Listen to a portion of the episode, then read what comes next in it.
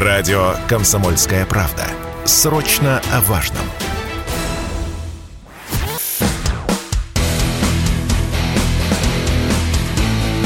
Программа с непримиримой позицией. Утренний Мордан. Всем здравствуйте! В эфире радио «Комсомольская правда». Я Сергей Мордан. У меня полно для вас хороших новостей, позитивных. Ну, во-первых, во-первых, а у нас 3 мая продолжаются те самые знаменитые скрепные майские праздники. Весь бывший советский народ э, жарит шашлыки и распивает спиртные напитки. Но, правда, я должен вам сказать, что в Подмосковье, в общем, как-то майские холодные, холодно на самом деле. Ну да ладно. Это, в общем, то, что не меняется. Должны быть в жизни вещи, которые не меняются. Я это совершенно серьезно говорю. Так, что у нас на Украине? Что у нас на фронте? Ну, давайте я вам коротко перечислю. А, вот, безусловно, отличные новости. Вот, вот спешу с вами поделиться. Значит, во-первых, за сутки а, убито 170 а, украинских солдат. Уничтожено 36 единиц вооружений и военной техники ВСУ. Разве это плохо? Это замечательно. А поражены 36 военных объектов Украины. А в районе населенного пункта Межевая, затрудняюсь вам уточнить, э, в какой части Украины это находится, уничтожены 4 пусковые установки С-300, а также радиолокационная станция разведки и наведения – вместе с личным составом, как водится. Днепропетровская область. В районе населенного пункта Покровская уничтожен склад ракетно-артиллерийского вооружения и боеприпасов. А в районах Изюм, Топольская, Малая Камышеваха перехвачено 5 реактивных снарядов «Смерч». Вот это вот из... Это еще не все. Это еще не все. А обязательно вот о чем нужно сказать за сутки а, уничтожено 10 украинских беспилотников. В районе Петровского в Луганской Народной Республике сбиты две точки У. В районе Славянска сбит украинский МиГ-29. Вот, собственно, все, что я вам хотел сказать по поводу войны. А, я об этом говорю каждый день. Все идет своим чередом. А ну, во-первых, не нужно читать украинских пабликов категорически. Вот, вот послушайте доброго совета. Не читайте украинских пабликов. Никаких. Ни ВКонтакте, ни Телеграме. По одной единственной причине. Здесь э, дело даже не в том, э, что это пример э, такой классической военной пропаганды. Это не вполне классическая военная пропаганда.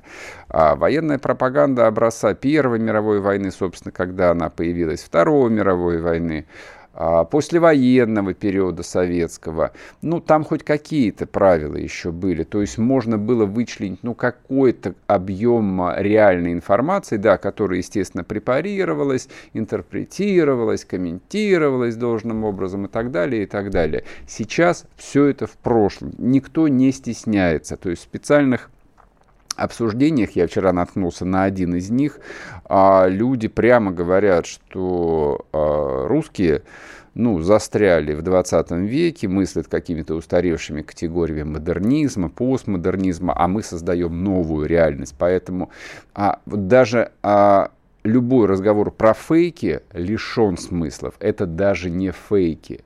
Украинская пропаганда рассматривает вот все то, что они производят в гигантском количестве ежедневно, просто как создание альтернативной реальности. То есть там четко есть идеологическое обоснование и на уровне идеи, и на уровне маркетинга. Я к чему это так подробно говорю? Ну, просто чтобы вы понимали, с чем вы имеете дело, до, до какой степени это бессмысленно. Вот а, старая позиция еще, ну, скажем так, вот советского человека о том, что нужно ознакомиться с разными точками зрения, Помните же, наверное, скажем, там, середину, конец 80-х, кое-кто помнит. А помните начало 90-х, когда вот нас обучали там современным западным стандартам журналистики? Некоторые до сих пор в них верят. А все это, про, про все это стыдно сейчас даже говорить, на самом деле. Поэтому, если хотите знать правду, Слушайте Мардана. Вот здесь э, самая настоящая правда во всей э, ее красоте и во всем ее безобразии. Так тоже бывает. Еще хорошая новость у меня для вас есть. Э, Москва готовится в ближайшее время аннексировать новые территории Украины, пишет главная газета Вашингтонского обкома под названием The Washington Post.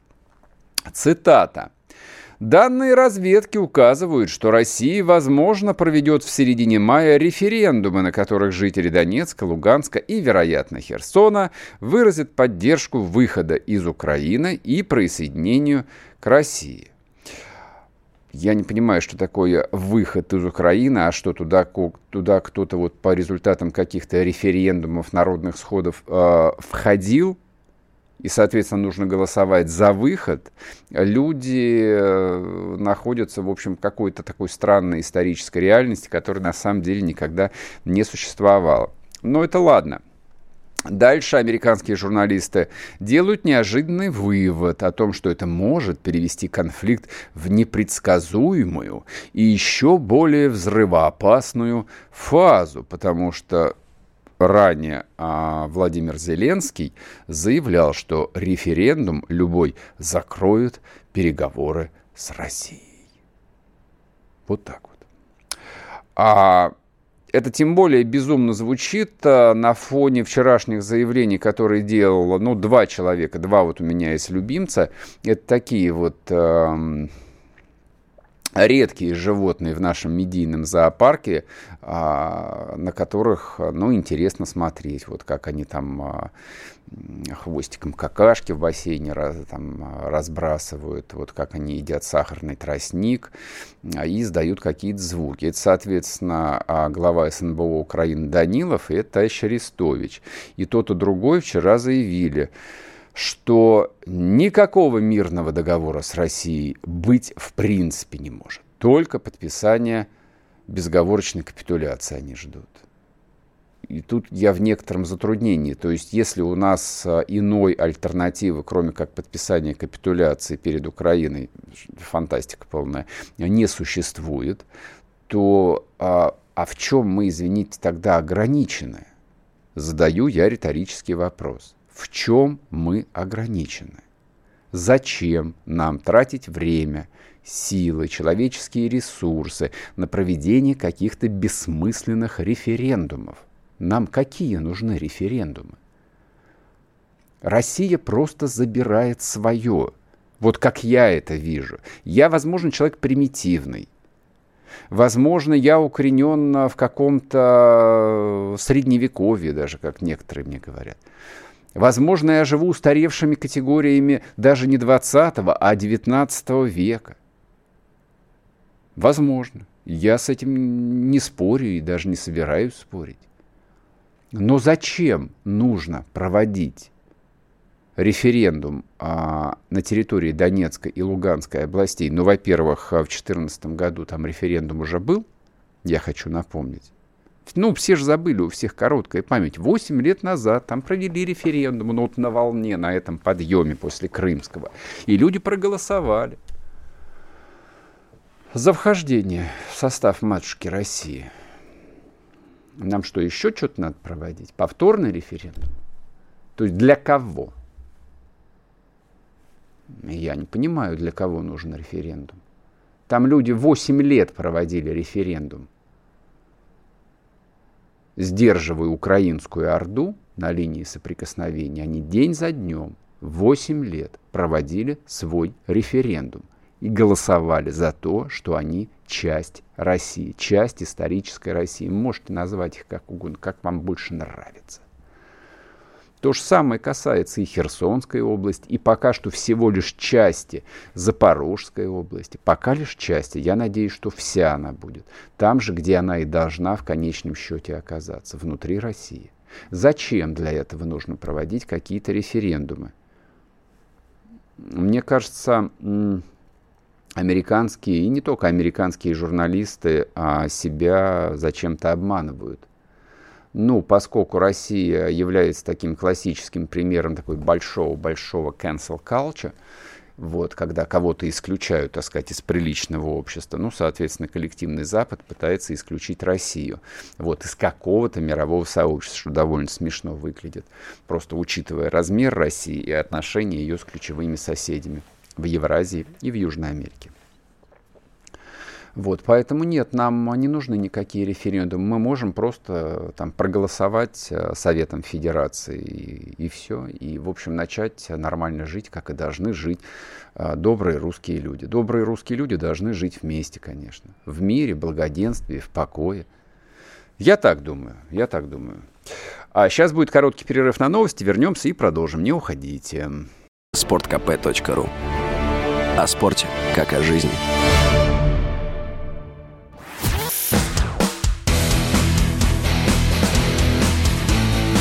Программа с непримиримой позицией. Утренний Мордан. И снова здравствуйте, и снова в эфире радио «Комсомольская правда». Я Сергей Мордан.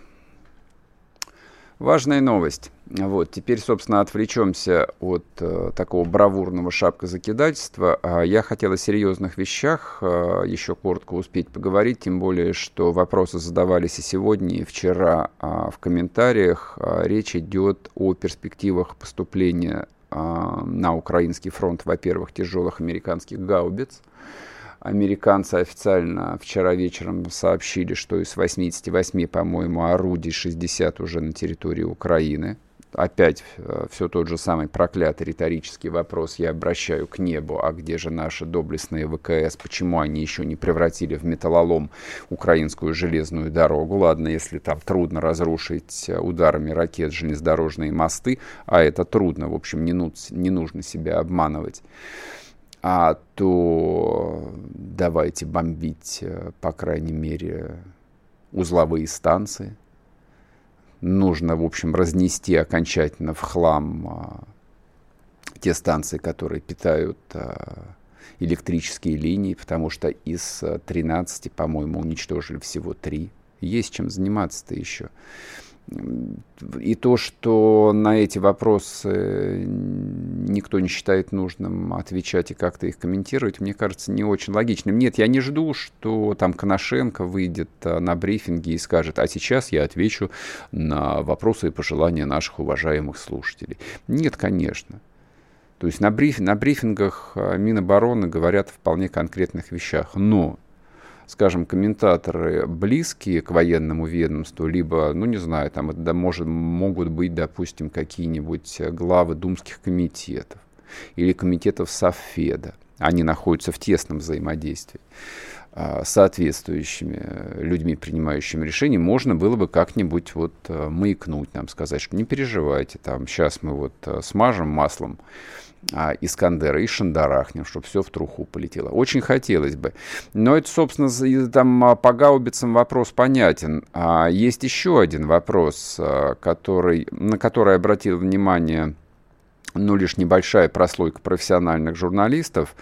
А, несколько десятков курсантов старших курсов Харьковского военно-воздушного училища вдруг куда-то отъехали из Харькова. И, соответственно, возникли вполне резонные подозрения, что отправились они куда-нибудь на территорию Польши осваивать э, истребители F-16. Как мне представляется, получение Украины современных систем вооружений, не самых современных, конечно же, не самолетов пятого поколения. Ну, не будем, в общем, тут фантазировать. Конечно же, этого не будет. Такую дорогую технику украинцам никто не отдаст, тем более, что, а, ну, довольно долго нужно учиться управлять этими самолетами. Но первые две модификации э, F-16, да, вполне могут поступить э, на вооружение украинской армии и, скорее всего, поступят. А поступление, допустим, F-16A небольшая проблема. То есть Су-35С наш, соответственно, ну вот с чем как бы эти два самолета и нужно сравнивать, а, более продвинутый, у него большая дальность а, у радара и, соответственно, ракетное вооружение более продвинутое. То есть, по идее, вроде бы как проблемы нет. Если ВСУ получат F-16C, нет, здесь все немножечко посложнее, потому что а радар у них примерно сопоставимый. Есть еще один, а, точнее, есть еще два нюанса. Во-первых, а, вдоль всей границы Украины круглосуточно дежурят а, самолеты «Авакс». Несколько американских самолетов дальней разведки. Вот, поэтому наводить они могут на цели, в том числе и на те, которые непосредственно вот эти F-16 не будут видеть. То есть с помощью самолетов дальней разведки американской это вполне возможно. Ну, собственно, многие объясняли этим и успешную атаку ракетную на крейсер «Москва», которой вроде бы как не было. Вроде бы как там просто пожар возник по неизвестной причине, но вот некоторые досужие эксперты об этом говорили. И плюс у модификации Си американских F-16 есть ракета AIM-120 «Амрам» военные специалисты знают, о чем идет речь. Кто не знает, можете э, залезть в интернет в поисковиках, э, посмотреть, что это такое. По своей дальности она соответствует российской ЭВВ, э, РВВ-СД. Собственно, это вот ключевое ракетное вооружение, которое делает э, исход боя между российскими э, самолетами и украинскими мигами и сушками предрешенными, то есть они просто цель. Просто цель. Вот несмотря на все басни про вот этого там, господи, как они его называли, этого киевского летчика, который якобы там 40 самолетов сбил, забыл уже, но которого на самом деле не существовало, и это просто вот собирательный образ, как тут ВСУ объяснял нам, ну неважно. Вот. Поэтому я к чему об этом подробно говорю? А проблема есть? Есть. Верим ли мы в наших пилотов, в их профессионализм? Без всякого сомнения, конечно, верим. А нарастает ли эскалация? Да, нарастает. Конечно, мы ведем э, там тяжелую, серьезную войну, и чем дальше, тем она будет более серьезной, более тяжелой. Хотя она и называется специальной военной операцией вероятно, я по-прежнему должен так э, говорить, ну хорошо, буду говорить. Но ситуация меняется день ото дня. Вот. Но если вы обратитесь к первой части э, этой темы, вот то, что с начала эфира я озвучил, все идет так, как оно и должно идти. Каждый день уничтожается украинская техника, опорные пункты, артиллерийские склады, и живая сила, естественно. Вот в этом, как мне представляется, и заключается военная стратегия России. То есть украинская армия просто перемалывается, как жерновами, в муку. Или я не знаю, там в какую, в доломитовую муку. Чем удобряют, э, соответственно, по весне даже черноземы. Вот что происходит. А еще вопрос, который вы задаете, а что случилось э, в районе острова Змеиный? Опять-таки, поскольку официальных комментариев Минобороны нет, мы можем, э, но тем не менее вопрос же есть. Украинцы публиковали кадры нанесения ударов, э, ну не ракетами, видимо, а баражирующими боеприпасами по российским ракетным катерам с Байрактаров. Можно, конечно, игнорировать сей факт, а можно его прокомментировать соответствующим образом. Вчера же был нанесен удар по аэродрому Школьный, как, а, мне кажется, называется, в районе Одессы, откуда эти байрактары и взлетали. И больше нету ни аэродрома, ни, соответственно, складов, на которых эти БПЛА турецкого производства хранились. Немножечко жаль, конечно, что удар не был нанесен раньше, но возможности разведки, к сожалению, не безграничны. Но удар а, не остался безответным. И надеюсь, что также будет а, продолжаться и дальше. Из главного, о чем еще хотелось поговорить. А, если будет у вас желание, если у вас крепкие нервы, вы можете полазить по телеграм-каналам э, военкоров и посмотреть там огромное количество сюжетов, фотографий, видео э, с убитыми украинскими солдатами. Мы вчера этой темы касались, но сегодня я хотел бы коснуться ее еще раз, потому что ну, я просто знаю, что довольно много нас слушают людей из Украины, кто-то с ненавистью, кто-то с интересом, кто-то с любопытством. А, я им прежде всего советую полазить по этим телеграм-каналам. Что важно? Украинские вооруженные силы своих убитых категорически не забирают. То есть принципиально не забирают. То есть это очень обычный, а, очень традиционный факт любой э, войны, когда происходит обмен не только военнопленными, то есть это вещь более сложными, но происходит, как бы дают друг другу возможность забрать э, тела убитых. Если война не переходит в стадию войны какой-нибудь тотальной, а это, мягко говоря, не тотальная война, тут не нужно таких смелых, очень натянутых аналогий, то, в принципе, это норма. И российские части, и подразделения ДНР, ЛНР – в этом смысле идут на контакт и предлагают, и заберите. Ну, тем, ну помимо, помимо всего прочего, их же хоронить надо. Там тепло уже. Нет, их не забирают. Эти тела убитых украинских солдат Украине не нужны. По одной банальной причине. Если солдатик числится пропавшим без вести, за него не нужно делать выплаты, его не нужно учитывать в цифрах потерь, и вроде бы как его совсем и не существует. Нет никаких потерь, не нужны никакие деньги. Ну а семьи, ну а что семьи? Семьи подождут, а потом сами все поймут. Родина же в опасности. Сработает ли это как-нибудь? Сработает, конечно, чудес не бывает. Но степень, конечно, скотства, степень людоедства – вот э, тех персонажей, которые сидят в Киеве, она, в общем, не перестает поражать. Меня, по крайней мере. Сейчас короткий перерыв и вернемся. Чтобы получать еще больше информации и эксклюзивных материалов, присоединяйтесь к радио «Комсомольская правда» в соцсетях. В отечественных социальных сетях. Смотрите новые выпуски на Рутьюбе, читайте телеграм-канал, добавляйтесь в друзья ВКонтакте, подписывайтесь, смотрите и слушайте – Радио «Комсомольская правда». Самая оперативная и проверенная информация в эфире и соцсетях.